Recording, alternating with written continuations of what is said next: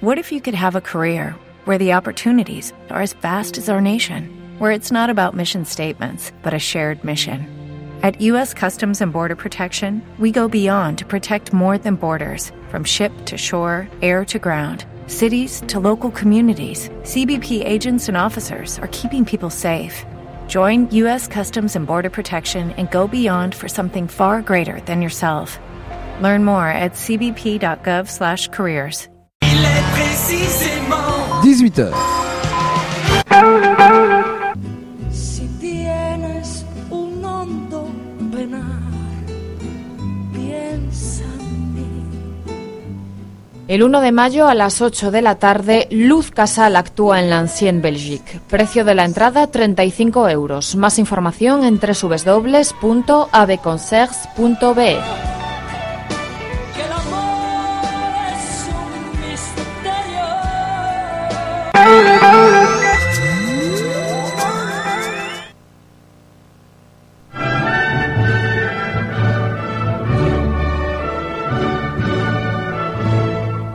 Elecciones Europeas 2014, con Carlos Tejera e Irene Quintela. Buenas tardes. Hoy, último día de este mes de abril que ya declina, eh, nos reunimos en nuestro programa de Elecciones Europeas 2014. Decía Cristóbal Colón en su diario, cuando llegó a las islas por primera vez, que el tiempo era como de abril en Andalucía. Pues bien, hoy aquí en Bruselas el tiempo es como de abril en, en Andalucía. Es una primavera espléndida después de un invierno inusual por su tibieza eh, climatológica. Compartimos, ya lo saben, tiempo, espacio y emoción con nuestra primavera, quiero decir, con nuestra compañera Irene. ¿Cómo estás? Buenas tardes, Carlos. Pues muy bien, muchas gracias. Pues encantado de estar contigo y antes de continuar con el programa y con el tema que hayamos elegido como tema central de la semana, pues como siempre Irene, para estar un poquito mejor informado de las cosas que pasan en Europa, pues adelántanos algunos de los aspectos más significativos de la actualidad europea. Pues mira, te voy a adelantar, eh, os voy a adelantar, y esta semana toca hablar de economía, que es un tema eh, bastante relacionado con el tema que vamos a tratar en nuestro análisis, aunque no directamente, todo hay que decirlo porque de economía ya hablamos hace unas semanas con Antoine Quero y con el historiador Ángel Viñas. Esta semana vamos a hablar de transparencia internacional, ya luego explicarás a nuestros oyentes qué es eso de la transparencia, si es que no les dice nada. Pero como te adelanto, vamos a hablar de temas económicos muy ligados a esto de la transparencia.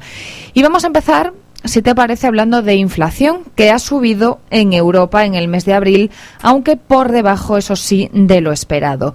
Según el Instituto Nacional de Estadística, el IPC ha pasado del 0,1% en marzo a un 0,4% en abril en España. Y en la eurozona, Eurostat calcula que este índice ha pasado del 0,5 al 0,7%. En España, esta alza se debe al aumento del precio de los servicios turísticos por la Semana Santa y a la estabilidad de los precios de la electricidad, los carburantes y los lubricantes. Por otra parte, la Unión Europea ha impuesto congelación de activos y restricción de visados a otros 15 dirigentes rusos y, ucranianos, incluidos el viceprimer ministro ruso responsable de supervisar la integración de Crimea en Rusia, Dmitry Kozak, el jefe de Estado Mayor de las Fuerzas Armadas rusos, responsable del despliegue masivo de tropas en la frontera, Valery Gerasimov, y varios dirigentes separatistas de la autoproclamada República de Donetsk. A la alta representante de Política Exterior y de Seguridad Común de la Unión Europea, Catherine Ashton, ha confirmado que los 15 nuevos nombres han sido sancionados por amenazar la integridad territorial, la soberanía e independencia de Ucrania y ha avisado de que, si es necesario, la Unión Europea estudiará medidas individuales adicionales posibles. Y dejamos un poco de lado el tema económico, pero continuamos hablando de Ucrania porque una vein- veintena de hombres armados han tomado esta mañana el edificio del ayuntamiento de Gorlovska y la sede de la policía local. Se trata posiblemente de activistas rusos, como decíamos, que han entrado en esta ciudad del este de 250.000 habitantes después de hacerlo en Lugansk, ciudad fronteriza con Rusia. El presidente interino de Ucrania, Alexander Turchinov, ha declarado que su tarea principal es evitar que el terrorismo se extienda desde las regiones de Donetsk y Lugansk a otras regiones del país. Con esta son ya una docena las ciudades de la región que han caído en manos de activistas prorrusos durante las últimas semanas. Pues muchas gracias, Irene. Ya tenemos un poquito más de información y vamos teselando el espacio con estas piezas para tener un informe más cabal de lo que pasa en Europa. Hay un comentario que me gustaría hacer sobre la noticia de la inflación. Yo no sé lo que opinarán los economistas, pero creo que dadas las amenazas de deflación y las situaciones que se para la economía, el que repunte un poquito, yo pienso que no es una mala noticia. La inflación siempre se ha considerado como algo negativo porque, en fin, la pérdida del valor del dinero, el encarecimiento de los precios, pero no lo sé. Yo creo que en esta situación en la que estaba ahora mismo la incipiente recuperación, un puntito, una pequeña eh, repunte en la inflación, mm, me da la impresión de que no es una mala noticia. Es, es, una opinión no de experto, pero... Yo creo que es una cuestión que podemos lanzar a nuestros oyentes, a ver qué opinan de que suban la inflación y suban los precios. Partiendo de donde partimos. Que lo que suban la inflación y los precios en general siempre es negativo y es malo, pero partiendo de donde estamos en la economía europea, después de la profunda crisis que parece que empieza a repuntar, mm, el que haya un poquito, eh, me da la impresión que no debe ser una mala noticia, quizás los economistas tengan sus opiniones de expertos. Carlos, si te parece, podemos abrir las líneas de teléfono. Recordamos nuestro número 02345-2656, 02-345-2656 para todo aquel que quiera participar. Muy bien, claro, muy bien. Hoy hemos eh, elegido como tema de la semana a la ONG Transparencia Internacional, fundada en 1993 y cuya finalidad es luchar contra la corrupción política en el ámbito internacional por medio, entre otras medidas, de la transparencia informativa. Eh, luego hablaremos más extensamente, pero hemos conversado con el catedrático de Economía de la UAN, Universidad Autónoma de Madrid, don Jesús Lizcano, representante en España de esta ONG después de que se haya publicado un informe extenso de 240 y tantas, 46 páginas sobre eh, la Unión Europea que ha elaborado esta ONG internacional. Pero bueno, mm, hemos conversado con él, que nos ha dado su opinión sobre algunos de los muchos aspectos que tiene tanto la ONG, su situación en España, como su proyección internacional y este informe concreto sobre la Unión Europea que se ha publicado recientemente. Pues vamos a escucharlo. Vamos. Bueno, empezamos repasando, yo he visto, he leído el informe y tal, y empezamos repasando alguna cosa sobre transparencia. ¿Qué es transparencia internacional? Pues Transparencia Internacional es una organización lucrativa, una ONG que nació hace 20 años aproximadamente eh, en Berlín. La fundó un alemán que se llamaba o se llama Peter Eigen, que es el que ha sido presidente de, la organización durante cerca de 18 años. Y eh, bueno, comenzó a desarrollarse, a extenderse en el mundo y ahora estamos más o menos en 100 países, 102. Y lo que hacemos fundamentalmente es eh, bueno luchar contra la corrupción, generar herramientas de transparencia para impulsar la apertura informativa de las instituciones públicas y luego también combatir la corrupción. En fin, las dos caras de la moneda, ¿no? Porque realmente lo que pensamos es que la transparencia es el mejor antídoto contra la corrupción. ¿Cómo se constituye un sistema de integridad? Bueno, el sistema de integridad eh, depende del nivel que queramos o que se pueda en cada sitio, en cada país, pero vamos, eh, fundamentalmente es reforzar las instituciones, eh, instituciones democráticas, instituciones parlamentarias, instituciones judiciales, establecer normas para que también sean transparentes y prevengan la corrupción las empresas, etcétera. Es decir, eso es un sistema institucional que es importante que lo haya y lo va viendo ya en los países avanzados. Y luego sobre eso, pues eh, establecer o montar un sistema de evaluación de esa integridad por parte de personas, se supone, ajenas al ámbito, es decir, externas o de la sociedad civil, por ejemplo. Entonces, eh, es bueno tener un buen sistema de integridad institucional en un país, en cualquier sociedad, y luego también que se controle, que se compruebe, se evalúe y se propongan mejoras de forma continuada. ¿Es eh, fácil identificar al que corrompe y al que permite ser corrompido? Pues la verdad es que no es fácil. Eh, afortunadamente va habiendo ya, por ejemplo, en España cada vez más eh, medios, medios tecnológicos, medios de las fuerzas de, de seguridad, también medios judiciales, cada vez va habiendo más jueces beligerantes contra la corrupción y con eso pues se investigan y en su caso se, se sancionan las conductas ilegales en cuanto a corrupción, pero en todo caso sigue siendo complicado de- detectar o en fin conocer un poco la corrupción, puesto que ya también los corruptos o potencialmente corruptos tienen bastantes herramientas normalmente pues para esconder sus, sus actividades desde el punto de vista organizativo, desde el punto de vista financiero, en paraísos fiscales, etcétera. Es difícil, es difícil. ¿Es una utopía pensar en que la transparencia y la rendición de cuentas sean normas públicamente reconocidas?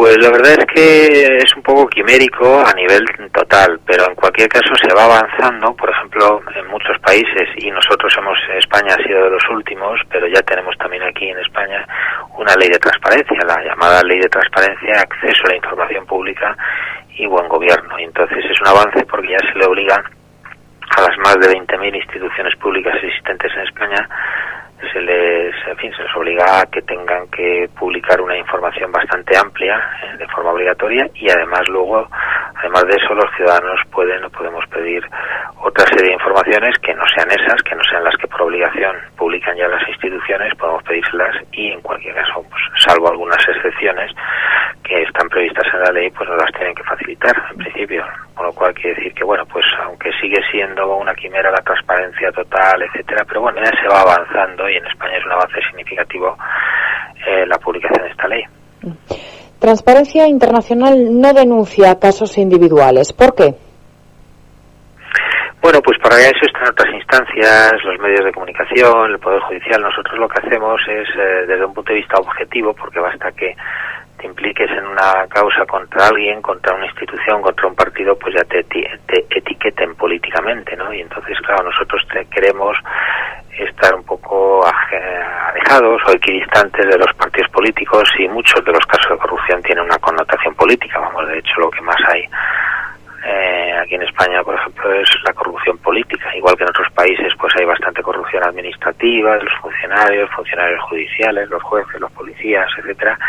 Aquí en España es fundamentalmente corrupción política y por eso, bueno, tenemos un poco la, norma de no estar, aparte tampoco tenemos recursos para estar dedicando abogados contra o en unos casos, en otros, porque hay tantísimos realmente en España que sería también realmente imposible no personarse en casos concretos o en muchos casos concretos.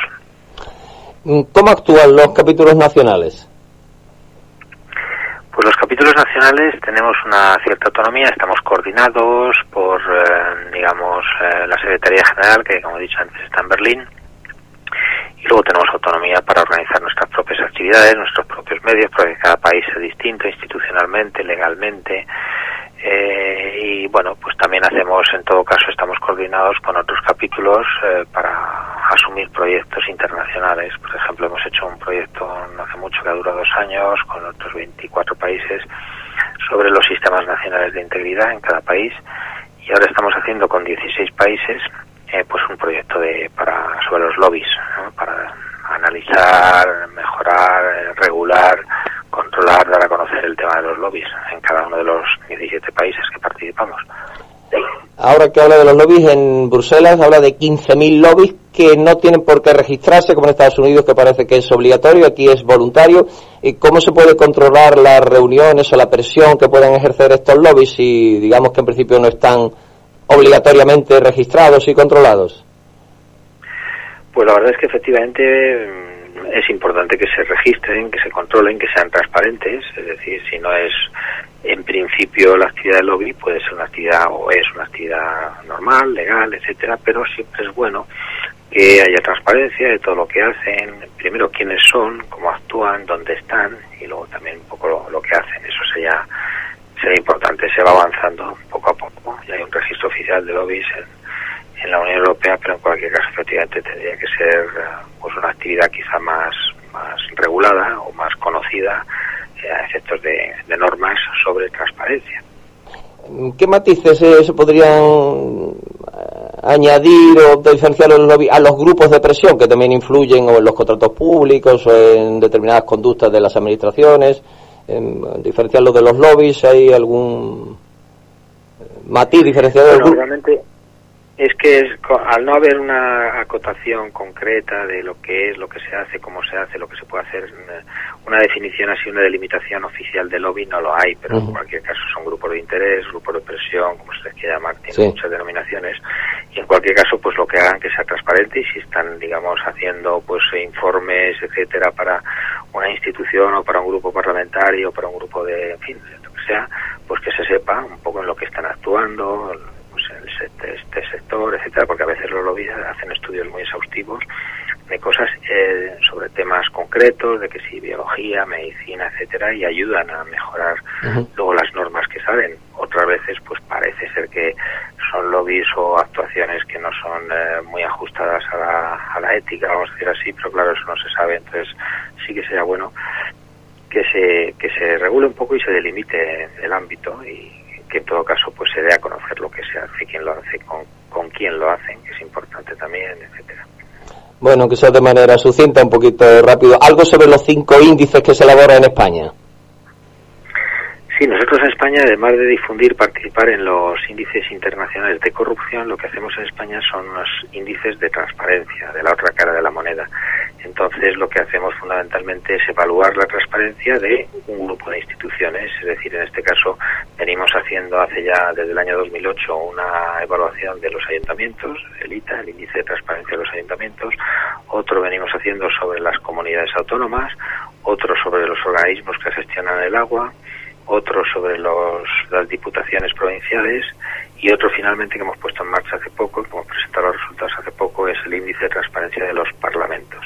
Entonces lo que hacemos es medir una serie de variables, normalmente son 80 variables, aunque difieren, digamos, de unas eh, instituciones a otras o de unos índices a otros, pero bueno, son 80 indicadores en los que eh, juntamos un poco todos aquellos aspectos fundamentales que entendemos que unas u otras instituciones tienen que publicar y hacer publicar para que lo conozcan los ciudadanos de, de- de España o de cualquier otro sitio, porque lo más lógico lo que hacemos es evaluar que se que se publique en Internet para que esté a disposición de, toda la- de todos los ciudadanos, sean del país que sean.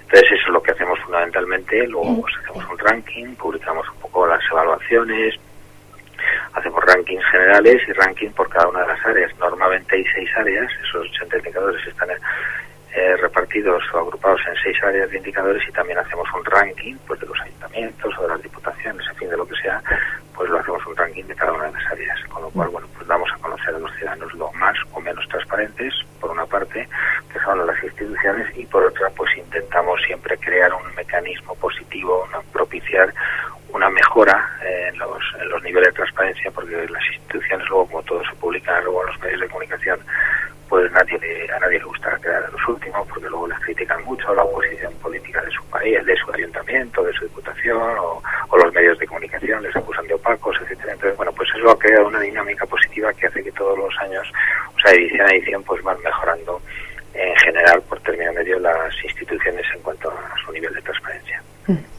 ¿Cómo participan los voluntarios? Bueno, pues eh, depende de las actividades. Son personas voluntarias que efectivamente pues son profesores de universidad, estudiantes, profesionales, funcionarios, eh, bueno, para en la medida que, que nos quieren ayudar en alguna de las actividades, de los proyectos que tenemos, pues efectivamente lo hacen desinteresadamente. Luego, pues nosotros, eh, en fin, certificamos si quieren ellos, eh, porque muchos lo piden, la certificación de que vienen colaborando como voluntarios eh, sin cobrar y bueno, pues eso les puede servir para justificar o para documentar la actividad que están haciendo y realmente pues ya depende de cada una de las actividades que estamos haciendo pues en la que cómo, cómo actúan, vamos a decir así, pero vamos, es un- una cosa muy simple, muy flexible. Y además no les obliga ni, ni hacemos contratos de colaboración por X meses, no, pues en la medida que pueden un proyecto están el tiempo que están y luego pues eh, se encuentra trabajo, en el caso de algunos que lo hacen mientras que no tienen trabajo o no, hay prejubilados por ejemplo, pues también en fin, que tienen tiempo y de esa manera pues eh, nos ayudan el tiempo que ellos puedan, como es lógico, siempre será bienvenido toda, toda ayuda, lógicamente, y encima si es desinteresada. ¿Y cómo se financian? Nosotros nos financiamos por varias vías. Una de ellas es, por ejemplo, con ayudas de la Unión Europea o de la, para los proyectos o de nuestra secretaría en Berlín. También tenemos una serie de, de instituciones eh, privadas, en todo caso donaciones, no admitimos dinero de, de las entidades públicas porque lógicamente pues si las evaluamos quedaría un poco antiestético, aunque obviamente no habría ningún problema, pero preferimos no, no captar dinero del erario público, puesto que son los evaluados, ¿no? Los que evaluamos las instituciones públicas, por eso no recibimos eh, dinero público. Y luego también pues de los miembros que se quieran hacer, apuntar, pues pagan una pequeña cuota y bueno, esas son las fuentes de financiación. También es verdad que como mucho de nuestros trabajos voluntarios, pues tampoco tenemos grandes gastos y por supuesto todo lo que estamos en la junta directiva, etcétera, pues todo lo hacemos desinteresadamente porque tenemos nuestros propios trabajos, yo soy profesor universitario, pues en fin, cada uno tiene sus ocupaciones, que es de lo que vive, y luego aportamos nuestro tiempo a, a esta ONG, a, esta, a estas actividades. Entre los riesgos que señalan está la captura del Estado, la financiación de campañas electorales y los contratos públicos. ¿Nos dice alguna cosita de cada uno de ellos, de esos riesgos? Bueno, sí, eh, vamos, ahí siempre hay riesgos en unos países más que en otros, pero en cualquier caso siempre por la captura del Estado, es decir, que esté mediatizada las, las instituciones públicas, un poco por, por, por, por, por intereses normalmente privados o empresariales, eh, y bueno, pues en fin, en general hay esos y, otros cuantos riesgos que en todo caso pues difieren de un país a otro, pero siempre nosotros hemos publicado además un estudio, que es el este de Lenis, eh, evaluación del Sistema Nacional de Integridad y efectivamente pues damos unas, eh, vamos a decir así, no sé si recetas o medidas para atajar todo tipo de todo tipo de riesgos y bueno, pues también hemos hecho un conjunto de principios para prevenir la corrupción en las empresas, que tampoco nos habíamos metido con ello, y también pues hemos hecho unos principios y todos están en la web. Si alguien quiere y me permito eh, pues eh, indicar la web es www, o sea, www.transparencia.org.es y ahí pues o Transparencia Internacional de España buscando en Google o otros buscadores pues lo pueden ver poco todos los resultados, los estudios que hacemos, los índices, etcétera. Sorprende que en el índice de percepción de la corrupción, en el capítulo de sobornos, uno de cada cuatro entrevistados o encuestados en 107 países, 114.000 personas, reconozca que ha pagado sobornos. Eh, es mucho el porcentaje. Bueno, la verdad es que difiere aunque puede ser un promedio un poquito preocupante, pero la verdad es que difiere sobre todo porque en algunos países es más de la mitad, algunos países africanos más de la mitad de la población a, a pagos sobornos, aquí en los países europeos pues menos, lógicamente, bastante menos, pero siempre que se pagan sobornos eh, pues eh, ya, pues deleznable y una práctica que hay que evitar y es una práctica más que afecta sobre todo a los que menos tienen. Normalmente los que les pagan la mayor parte de los sobornos en el mundo pues son, son los que menos capacidad adquisitiva tienen y muchas veces pues para que eh, espera otro momentito voy a tener que salir. Eh, eh, vamos y los que menos como decía los que menos eh, pues tienen recursos son los que se piden porque muchos países por ejemplo africanos para que les dejen pasar a, a por agua para temas de asistencia sanitaria para incluso pues a, las escuelas hay que dar siempre o muchas veces sobornos no con lo cual pues en fin es una práctica que sea cual sea el índice es siempre será exagerado, siempre será demasiado, ¿no? Es, es algo que en muchos países, desgraciadamente, hay una gran parte de la población desfavorecida que, que está obligada para sobornos, incluso muchas veces por las fuerzas del orden les piden sobornos, les piden cosas para, para, para perdonarles eh, sanciones de tráfico, etcétera, bien, para cualquier cosa, pues te piden pequeños sobornos que, claro, en todo caso los que tienen poder adquisitivo reducido, pues son, son cantidades importantes. Bueno, estamos en Bruselas, terminamos. ¿La Unión Europea es opaca y opacidad de la Unión Europea? Bueno, no es que sea opaca, pero efectivamente es manifiesta mejora, manifiestamente mejorable el nivel de la de transparencia de las instituciones europeas. La Transparencia Internacional, en Berlín en este caso, ha hecho un estudio reciente que dice que hay unas cuantas cosas que mejoran en las instituciones europeas en cuanto a en cuanto a transparencia. Hay bastante transparencia en algunos casos, en algunas actividades, en algunas de las oficinas en algunas de las uh, instituciones, pero en otras pues hay todavía ciertos déficits. Entonces, eh, se puede decir que no es que sea opaca así en términos absolutos, pero las instituciones europeas tienen que mejorar en, en nivel, su nivel de transparencia. ¿Qué son los trílogos? Palabra extraña, ¿y por qué son opacos? Eh, pues no, no lo conozco. Los trílogos, ha dicho. Sí, dentro del informe pues habla de unas reuniones a tres entre Comisión, Parlamento y Consejo, eh, con esa denominación que me ha ah, sorprendido. Bueno, eso le llamamos Trílogo. Sí, eh, pero- la verdad es que no lo Sí, y bueno, me sorprendía la palabra, me llamaba la atención la palabra y bueno, Sí, esa sí, reunión es Sí, Es una traducción un poco. Pues- No, pues nada, en fin, en definitiva, pues supongo que si son eh, lo que se refiere, que ya ese detalle no, no desciendo, no lo conozco, pero se refiere que a lo mejor hay muchas reuniones eh, en que se toman muchas decisiones que no se comunican o no se justifican adecuadamente a los ciudadanos, entiendo yo. bueno, pues señor... Perdone que me voy a tener que No, ir. bueno, sí, no, quería darle las gracias. Ya sabemos que el tiempo lo tiene absolutamente medido. Gracias por atender a Radio Alma en Bruselas y, bueno, por colaborar con nosotros. Muy amable, gracias. Encantado, muchas gracias. Gracias. Adiós, hasta luego. Hemos oído la mm, conversación con el profesor de la Universidad Autónoma, don Jesús Liscano, como experto y conocedor y representante en España de la ONG Transparencia Internacional. Yo creo que es una mm, eh, organización, una ONG, no sé, Irene, si especialmente conocida, me da la impresión que no es muy conocida eh, ni en el ámbito nacional ni en el ámbito internacional. De todas formas, bueno, pues eh, puedo, si te parece, hacer un eh, pequeño recorrido, un pequeño eh, análisis de la organización utilizando tres vectores direccionales, uno su implementación, su implantación en España, otro el análisis que ha hecho sobre la Unión Europea. Y uno que me parece también interesante sobre el índice de percepción de la corrupción que elabora esta ONG, Transparencia Internacional.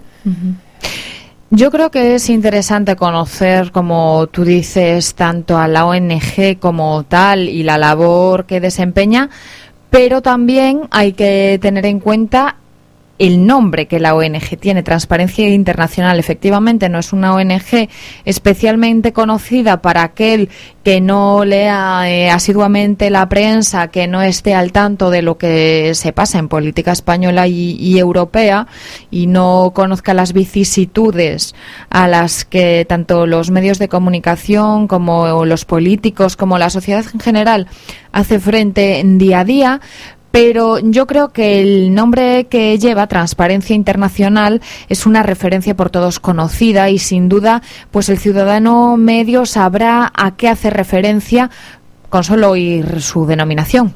Claro, mm, todo lo que sea eh, manejo de caudales públicos, manejo del dinero público por las administraciones o por las empresas que acuden a los contratos, por la financiación de los partidos, es lógico que el ciudadano quiera saber qué se hace con sus impuestos y si la gestión es la adecuada a la ley y bueno, primer paso es la transparencia, que se facilite por medio de todos estos organismos la información, que es una forma, como ellos plantean, de luchar contra la corrupción. Hablan que la corrupción personal va por otros cauces judiciales y que ellos hablan o se preocupan de la corrupción y la transparencia dentro de los organismos.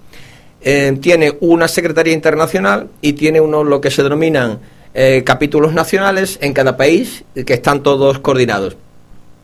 Eh, se creó en 1993, luchan contra la corrupción por medio de la transparencia y analizan desde casi desde el primer momento, tienen como lo que ellos denominan dos rostros de la corrupción. ¿Quién corrompe y quién permite ser corrompido? Nos ha dicho don Jesús Lizcano, bueno, pues que no es eh, fácil eh, detectar esos mm, indicios, en fin, que no es eh, en principio demasiado fácil. Ahí ellos buscan implicar a distintos sectores de la sociedad eh, civil, también medios de comunicación, profesionales, habla de participación de voluntarios, mm, porque la finalidad es esa, recabar información para que sabiendo que hay un control, una transparencia en el manejo del dinero público y que todo se haga de acuerdo con la ley, con la normativa vigente. En España, concretamente, elaboran, nos lo ha dicho él, unos índices de transparencia, son cinco concretamente los que elaboran en España, que es el índice de transparencia de ayuntamientos, el índice de transparencia de las comunidades autónomas, índice de transparencia de la gestión del agua, índice de transparencia de las diputaciones, índice de transparencia de los parlamentos. Y efectivamente, por parte de las instituciones, pues hay una, en principio debe haber una predisposición a colaborar, entre otras cosas, eh, tanto si por si hay opacidad, pues digamos que la imagen no va a salir especialmente potenciada, e incluso si los resultados en esta, después de la transparencia, de la gestión del dinero público pues no es todo lo acorde con las normativas en vigor, pues eh, digamos que saldría penalizada en el ámbito de la opinión pública al considerar que bueno, pues no era todo lo claro que en principio Debería ser. Debería ser. Ha elaborado un informe la Unión Europea, que ahora hablaremos de él, y luego hay un aspecto que me parece que es también interesante, que es el índice de percepción de la corrupción. Y hay unos ítems como son el abuso de poder, los acuerdos clandestinos, los sobornos, que continúan mm, devastando a las sociedades en todo el mundo, no de la misma manera. Es decir, efectivamente, eh, hay distintos países, como él lo decía, y con distintos índices. Como dato, bueno, curioso, significativo, dentro de este informe, el último sobre el índice de percepción de la corrupción, Dinamarca y Nueva Zelanda están en primer lugar en cuanto a transparencia y en cuanto a facilidad. Y en último lugar aparecen Afganistán, Corea del Norte y Somalia. Eh, En este último eh, índice de percepción de la corrupción. Y señalan como tres riesgos importantes. Hemos hablado también de algunos de ellos, de manera un poquito sunita, porque en fin, el tiempo no da para más, que es la captura del Estado, la financiación de campañas electorales y la supervisión de los contratos públicos. Debe haber una absoluta transparencia en la financiación de las campañas electorales, por lo que pueden suponer las presiones o de lobbies o de grupos de presión, en los contratos públicos que manejan cantidades ingentes de capital y en la captura del Estado por estos ámbitos de la corrupción. Concretamente, en el pago de sobornos hay un dato que lo hemos significado porque parece especialmente llamativo. Se ha hecho una encuesta en 107 países con 114.000 personas entrevistadas, 114.000 personas encuestadas. En el caso concreto del pago de sobornos, uno de cada cuatro entrevistados pagó un soborno. Me parece que es una cifra Llamativa cuando menos. llamativa, cuando menos, que uno de cada cuatro reconozca haber pagado.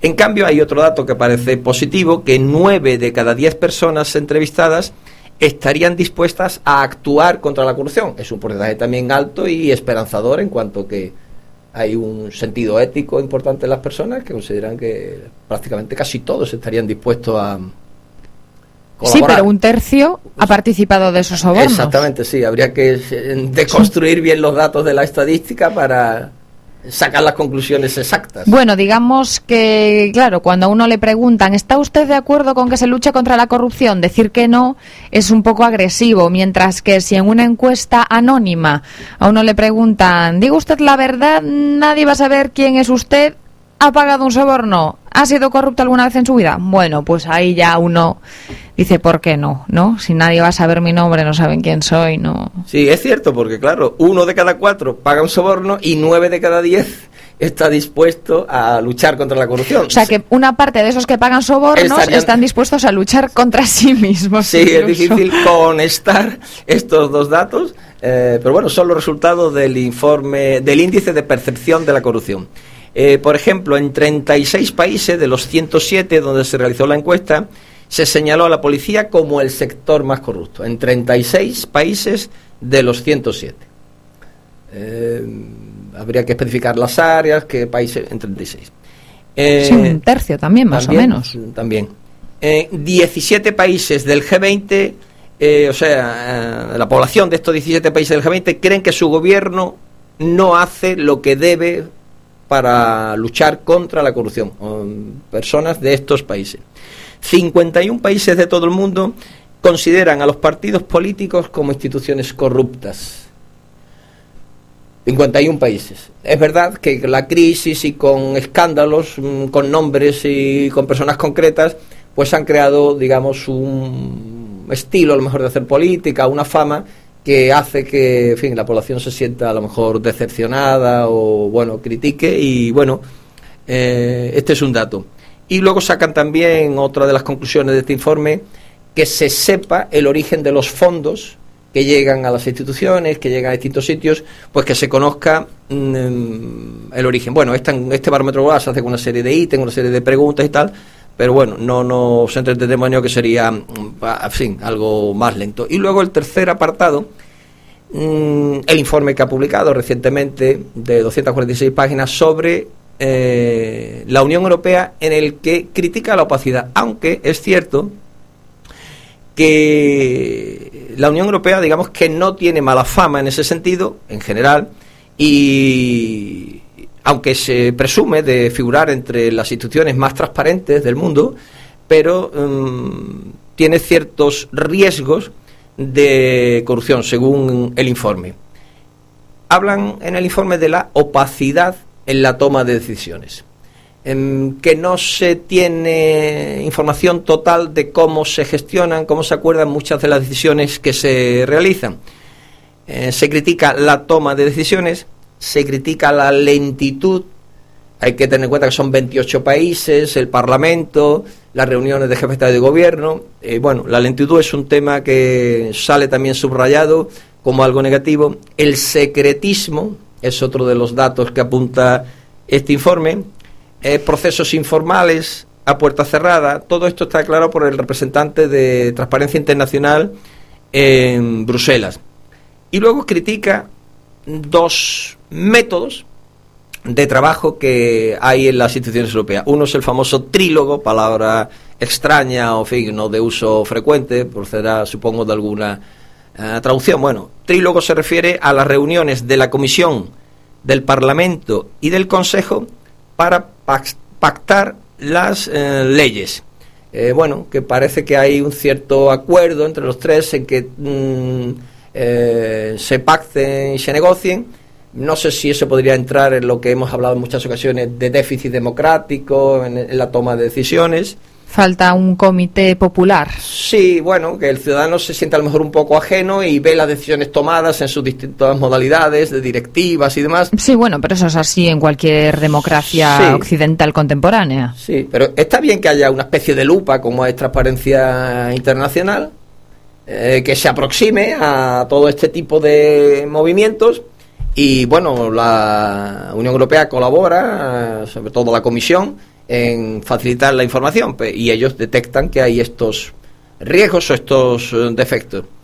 Y eh, otro de los aspectos de los métodos que se critican son las cumbres de jefe de Estado y de Gobierno para tomar decisiones clave y que dicen que es necesaria una mayor publicidad de estas reuniones. Parece que los jefes de Estado y de Gobierno son realmente quienes eh, deciden en fin, que todo lo demás, pues bueno, tiene a lo mejor un papel más secundario, pero no fundamental para esa toma de decisiones y a veces se tiene esa sensación, ¿no? incluso se habla de cara a estas elecciones, pues que puede haber ya unos pactos previos de coaliciones entre Partido Socialista Partido Popular y que la comisión podría estar pactado, en fin, el otro día hubo una reunión en Maastricht de los principales candidatos para presidir la comisión, faltó representante griego.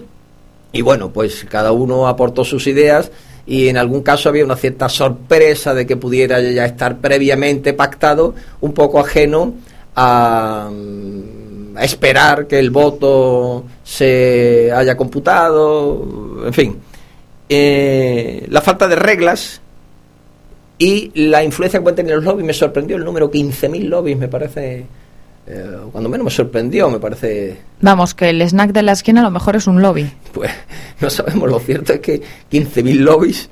Eh, Cualquiera puede tener un lobby aquí en Bruselas. Parece demasiado. Y dice que a diferencia en Estados Unidos, que sí es obligatorio que el lobby esté registrado, aquí existe un registro, pero que es voluntario que no hay la necesidad previa de que el lobby se registre y tal. Y que a veces pues las reuniones entre los distintos em, organismos de la Unión Europea, la Comisión y demás, y los lobbies o los grupos de presión, pues no se tiene una noticia clara de cómo se ha producido, de qué intereses representan y demás, en fin, cuando menos. Sí, pero Carlos, yo me pregunto, ¿no es un poco contradictorio que en una sociedad en la que se promulga la democracia, en la que se critica la corrupción, los sobornos, en fin, todo lo que censura transparencia internacional y los ciudadanos de a pie, un 9%, un 90%, 9 de cada 10, están a favor de que se estudie, se analicen los casos de, soborno y de corrupción? Pregunto, ¿no es contradictorio o hipócrita que los lobbies estén tan asentados en la sociedad y, que den la cara de esta forma tan abierta. Bueno, eh, nos movemos en una sociedad bifronte eh, dos caras, no sé si Dr. Jekyll o Mr. Hyde, decir, y efectivamente hay planteamientos teóricos en un sitio, prácticos que a veces no coinciden demasiado con los planteamientos teóricos. Es verdad, ya digo que en general del informe se deduce que la Unión Europea no tiene en principio mala fama en ese sentido, eh, pero sí detectan que hay opacidad y es verdad pues que em, em, da la impresión de que se pueden saltar algunos de los pasos democráticos em, porque si la influencia del lobby del grupo de presión a puerta cerrada, con cierto secretismo, sin que el ciudadano, digamos que pueda eh, auditar o fiscalizar desde su criterio, desde su opinión, todas esas vicisitudes y los trámites que llevan a acuerdos que luego repercuten en toda la ciudadanía europea, pues es verdad que hay una lentitud porque son 28 países los que están, pero bueno, sí es cierto, como tú dices, Irene, que puede existir una cierta contradicción entre esos aspectos, sí. Eh, pero bueno, está bien que existan organizaciones como este caso Transparencia Internacional, digamos, que presiona desde el ámbito ético, desde el ámbito moral, para que unos dirigentes políticos que suponemos deben ser receptivos a esta presión, vayan modificando esos aspectos de esas conductas en el sentido de más apertura y mayor posibilidad de, información y de que el ciudadano que quiera, porque tenga los medios, eh, reciba, nos ha dado su página web y los medios como para que el ciudadano tenga conocimiento de qué se está haciendo, no solo ya con el dinero público, sino con medidas que luego van a repercutir en su vida cotidiana. Bueno, pues yo creo que sabemos un poquito más de transparencia internacional no sé si muy desconocida. El nombre efectivamente ya induce a pensar lo que puede significar, pero bueno, ya sabemos un poquito más y los índices que elabora y la, lo que ha hecho eh, este informe que se ha publicado no hace mucho sobre la Unión Europea. ¿Te parece si conocemos la opinión de la calle? ¿Qué sabe la gente de Transparencia Internacional y de la Transparencia Internacional? Pues muy bien, sí, está bien. Pues nuestro compañero Roger Tremorey ha salido a conocer la opinión de la calle. ¿Es fácil identificar el que corrompe y al que es corrompido? No, ovviamente è difficile perché le persone corrotte cercano di nascondere i loro affari segreti, come possiamo ben immaginare, ma a volte è evidente, soprattutto in alcuni paesi? Euh, non, absolument pas. Ce n'est pas facile de, de savoir qui est corrompu ou pas. No, I don't think it's uh, easy to identify a difference between both because uh, that's just a definition of corruption. It's generally hi- hidden in society and in uh, the relationships between people, so I don't think it's easy. Uh, like in general, to identify who is corrupted, it's pretty much hard. But I think in the highest level of uh, uh, political or um, in some kind of uh, this area, it's um, much more higher than in the lower uh, layers of society. And uh, personally, me, I'm from Ukraine, and we have this problem in the developing countries that the states are corrupted and the officials are corrupted pretty much um, high. ¿La transparencia y la rendición de cuentas podrán ser normas públicamente reconocidas? Eh, sì, dovrebbero esserlo, ma mm, spesso non lo sono. Non, ça ne peut pas être reconnu publiquement parce que je pense que c'est nécessaire que ce ne soit pas forcément tout transparent. Um, transparency and uh, I think some efforts have been made in uh, concerning transparency. So uh, European decision-making process is becoming more and more transparent, and uh, yes, I think it's becoming more and more publicly recognized. It's worse to fight corruption, of course, but I think uh, it never it never can be done till the end and completely. So, but of course, some measures should be taken in this area, and uh, I think European Union should uh, put more efforts uh, to fight the corruption in um, European Union and the developing countries as well. ¿Existe opacidad en la Unión Europea? A me sembra che, che non ci sia opacità nell'Unione Europea, ma mm, penso che comunque ci siano delle persone corrotte o qualcuno che nasconde qualcosa, qualche affare losco. Oui, je pense qu'il y a une certaine opacité dans l'Union européenne et qui d'ailleurs est nécessaire. Uh, I think there is some opacity yes, in the European Union. I think there is some kind of opacity in Europe because um, the problem with with Europe is that it's uh, it seems very far from us. And I think the euh, le plus local que restent les, les choses, le, le, plus facile qui sont à gérer et donc le plus facile que c'est de trouver des bonnes solutions pour ce, ces problèmes-là. Voilà. ¿Sabes qué es la transparencia internacional? Ah sì, ho già sentito di Transparency International, è un'organizzazione che controlla um, internazionale, come dice il nome, che controlla la corruzione, le entrate di persone, di organizzazioni e quello che dichiarano. E penso che sia una buona idea, spero che ottimisticamente, spero che vada a buon fine, che abbia successo. Euh, non, absolument pas. Je, je, je, sais ce que ça veut dire littéralement, mais ce que ça implique, euh, ça, je n'en ai aucune idée.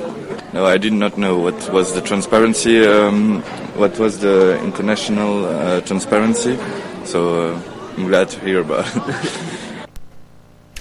Bueno, pues hemos visto la, la opinión de personas no expertas eh, bueno, si era conocida, ¿no, Irene? En algún caso. Sí, había un chico italiano en concreto que, que decía que conocía la organización como tal. Sí. Y, y, y, bueno, y tenía unas opiniones bastante formadas en torno a lo que significa la opacidad, la transparencia, corrupción, es la Unión Europea opaca, corrupta, se debe controlar, hay que dar todo tipo de información al ciudadano.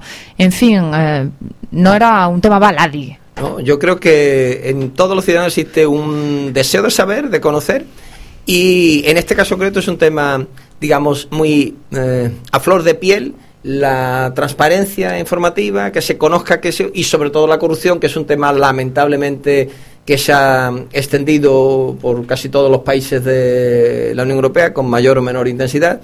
Y si hay una inquietud general por del ciudadano por conocer y bueno el caso concreto de este interlocutor italiano que la conocía y le parecía bien que exista este tipo de, de organizaciones que presionen desde el punto de vista moral desde el punto de vista ético para que entiendan que las personas que ocupan puestos cargos públicos respaldadas por el voto popular se deben al ciudadano y deben gestionar con absoluta legalidad y transparencia en todas sus iniciativas públicas. Eh, yo creo que eso sí está en, en el ánimo de, de todos. Carlos, eh, si te parece, como no nos queda mucho tiempo, esta semana hemos vuelto a hablar con los eurodiputados. Habíamos entrevistado a Salvador Garriga del Partido Popular, a María Muñiz del Partido Socialista, ambos miembros, uno del Grupo Popular y otro del Grupo Socialista, evidentemente. Así que esta semana eh, hemos vuelto a ello y hemos hablado con Izaskun Bilbao Barandica, que es eurodiputada por el Partido Nacionalista Vasco y que forma parte de la lista del grupo de los liberales y demócratas, ALDE. ¿Te parece si la escuchamos y luego concluimos el programa de hoy? Claro, sí, conocer la opinión de todo el arco parlamentario en sus distintas ideologías, claro que sí. Pues vamos a escuchar a Izaskun Bilbao del PNV. Muchas gracias, señora Bilbao, por atendernos esta tarde. Para salir de la crisis, ¿es necesaria la austeridad, la inversión pública o cuánto de cada una? Bueno, nosotros, en primer lugar, para salir de la crisis hemos dicho que es necesario que a nivel europeo pongamos a las personas en primer lugar, que tenemos que hacer políticas eh, que estén basados en los proyectos de las personas y, por supuesto, que hemos manifestado ya eh, que las políticas de austeridad no son las eh, adecuadas porque lo que hace es paralizar a los estados, a las regiones y, en definitiva, la creación de empleo y de oportunidades. Eh, nuestro Lendakari, nuestro presidente del País Vasco, decía recientemente que Europa ha rescatado a los bancos y los bancos tienen que dedicarse ahora a rescatar a las personas. Y esto es lo que creemos, que tienen que poner el dinero en marcha para las pequeñas, para las medianas empresas, para los autónomos, que son los que al final eh, van a favorecer y fomentar el crecimiento económico y, por tanto, la generación de empleo. ¿Qué papel puede desempeñar en la Unión Europea un partido como el Partido Nacionalista Vasco, diluido en un grupo como el Liberal? Bueno, nosotros no estamos diluidos, es tanto como decir que cualquier diputado del Grupo Popular o del Grupo Socialista pues está diluido en ese grupo. Nosotros somos parte de un grupo que es el de los liberales y los demócratas europeos. Nosotros somos la parte demócrata eh, de este grupo parlamentario. En la anterior legislatura ha sido llave, clave árbitro en muchos de los informes. No hay más que ver cuáles, quiénes han sido las personas responsables, por ejemplo, de la supervisión económica o de la gobernanza y el papel tan importante que hemos jugado nosotros como grupo y por tanto a lo que aspiramos es a seguir eh, teniendo ese papel y además teniendo en cuenta con las estadísticas europeas el Grupo Popular y el Grupo Socialista bueno pues para- van a tener eh, ciertas eh, bajadas por tanto nuestro grupo puede jugar un papel decisivo en este futuro Parlamento Europeo. ¿Existe mucha diferencia de las propuestas de su partido en Euskadi y en la Unión Europea? Bueno, realmente nosotros tenemos una declaración como demócratas europeos y en esa declaración eh, compartimos a 100% las, las propuestas en las que hablan de la necesidad de una Europa para las personas, una Europa de crecimiento con pequeñas y medianas empresas, una Europa que tiene que tener una política energética clara, una Europa que tiene que tener una política exterior más definida de la que tiene actualmente, una política que tiene que abordar eh, desde el ámbito europeo eh, la inmigración eh, y no eh, parches como lo que estamos viviendo hasta ahora. Así que nosotros compartimos proyectos con otros partidos a nivel europeo y con esto es con lo que vamos a formar parte de, de nuestro grupo ALDE. ¿Las pérdidas en el estado del bienestar son ya irreparables? Nosotros aspiramos a reforzar el modelo social europeo, porque esto es lo que nos distingue en el mundo. Con nuestras propuestas, nosotros queremos conseguir no que seamos nosotros los que trabajemos como chinos sin derechos sociales y con humo tóxico, sino que los chinos aspiren a trabajar como nosotros. Por tanto, tenemos que ser capaces de recuperar ese crecimiento con las personas, aprovechando el talento y el conocimiento de todas las personas del ámbito europeo, con unas políticas adecuadas y con la innovación necesaria y, eh, por tanto, nosotros consideramos que reforzar el modelo europeo es el futuro de Europa. ¿Quién debe salvar a los bancos, el Estado o ellos mismos?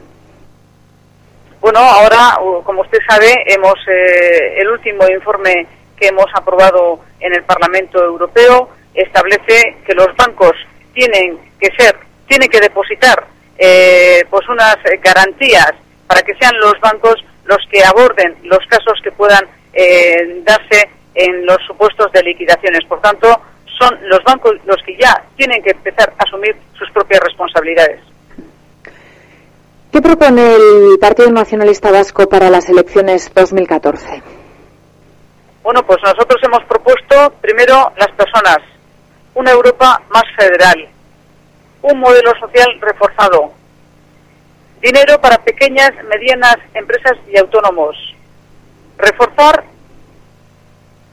reforzar, eh, reforzar las medidas para el empleo juvenil. Es una propuesta que tenemos de la garantía juvenil hay que ponerla en marcha y rápido. Erasmus, para el intercambio de jóvenes y la formación y el conocimiento. Y sobre todo, en el modelo social, lo que queremos es que todos los europeos puedan tener los mismos derechos en educación, en eh, sanidad, derechos pasivos. Tenemos que hablar también de unos mínimos de pensiones a nivel europeo para reforzar esa identidad europea. Por supuesto, una política energética clara, que no sitúe en desigualdad, de, eh, en una posición desigual a empresas de diferentes países del ámbito europeo. Y sobre todo, porque tenemos que pensar cómo vamos a ser autosuficientes para no encontrarnos con problemas como el actual con el gas ruso o el problema político en Ucrania. Tenemos que ser capaces de abordar medidas concretas y coherentes para el cambio climático. Tenemos que hablar de la formación, de la innovación y de una Europa industrial, donde haga propuestas claras en sectores que van a ser estratégicos, que son los que van a dar crecimiento a Europa. Por tanto, y luego rigor, rigor, seriedad, economía productiva y una economía productiva que esté basada en la economía real, que controle el fraude, la especulación y sobre todo no permita ningún caso de corrupción. Son medidas claras, son medidas que nosotros hemos puesto en marcha en el País Vasco desde hace 30 años y que han dado unos resultados positivos. Por tanto, aspiramos a trabajar desde Euskadi también para Europa para construir un modelo europeo con participación vasca que ha tenido por el trabajo realizado en los últimos 30 años, un desarrollo económico acompañado de desarrollo social que está siendo reconocido por las instituciones europeas. Y ya para terminar, desde el Partido Nacionalista Vasco se sigue pensando en el derecho a decidir y en la autodeterminación para hablarlas en Europa o eso ya son temas del pasado.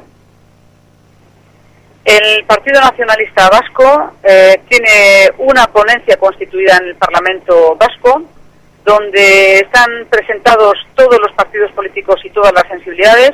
Nosotros somos favorables al derecho a decidir y no es nuevo para nosotros porque hace unos cuantos años hicimos una reforma de estatuto eh, que en el Congreso de los Diputados sin debate previo nos dijeron que no lo aceptaban. En segundo lugar, se modificó el Código Penal porque el Endacari Ibarreche quiso hacer una consulta y le llevaron ante los tribunales para impedir que eso fuera posible y nosotros lo que sí creemos es que esto es un problema europeo y pedimos que las instituciones europeas definan un marco general europeo para estas realidades políticas, para que esto no se convierta y no se estanque en cada uno de los Estados miembros. Porque la pregunta sería, ¿por qué el Reino Unido es capaz de llegar a un acuerdo con Escocia y Escocia va a poder definir lo que quiere ser en el futuro y otros, otras realidades políticas que están en el Estado español ante la negativa del Estado español no vamos a poder hacerlo. Si aspiramos a ser europeos, a tener una identidad europea, entendemos también que haber una implicación y un marco europeo para solventar este tipo de cuestiones. Y sepamos todos qué requisitos se pueden exigir, cuál es el procedimiento a abordar, porque de lo contrario yo no tengo los mismos derechos que un escocés, siendo europea, creyendo en un proyecto europeo y creyendo en una Europa federal en la que el Partido Nacionalista Vasco estuvo desde los orígenes. Pues muchas gracias, señora Bilbao, por atendernos esta tarde. Muchas gracias por llamar. Bueno, pues ya saben, el largo camino, el primer paso, ya llevamos unos cuantos pasos, entramos ya en el mes de mayo, que es el mes de las elecciones, y vamos mmm, recogiendo las opiniones de los parlamentarios y de personas eh, que conocen o que no conocen eh, sobre distintos temas, opina la gente de la calle y hoy pues le damos las gracias a don Jesús Liscano, catedrático de la Universidad Autónoma de Madrid, representante en España de Transparencia Internacional, a doña Izaskun Bilbao, eurodiputada eh, del Partido Nacionalista Vasco, a nuestro compañero Rugger, Irene, como siempre, un gusto. Gracias, Carlos. El gusto es mío. A todos uh, los oyentes, si quieren, pues el próximo miércoles nos vemos en la sonda. Y ya saben, recuerden que de lo que decidamos dependerá lo que decidan.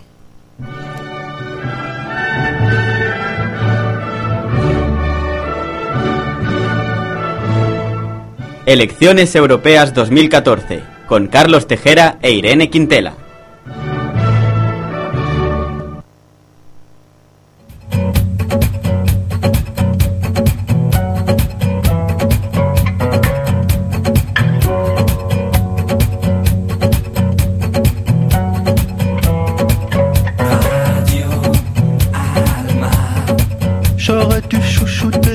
Végétaux, arroser les fleurs,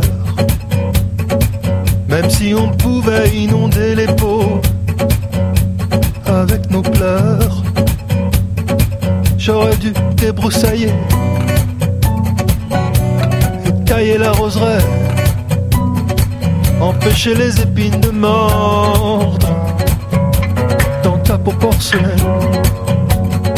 J'ai jamais supplié autant que les roses au vert. J'ai jamais supporté autant que les peaux dans ma serre. J'aurais jamais le niveau. T'auras jamais le niveau d'un jardinier japonais. D'un jardinier japonais. Il s'est fêlé le gyrophare qui sifflait dans mon cœur. J'ai tout découpé dans le noir au sécateur. Au matin, j'ai trouvé la rose qui gisait sur le sol. J'ai su après que son arôme était mon seul trésor. J'ai jamais supplié autant que les roses au vert, j'ai jamais supporté autant que les peaux dans ma serre, j'aurais jamais le niveau, t'aurais jamais le niveau d'un jardinier japonais.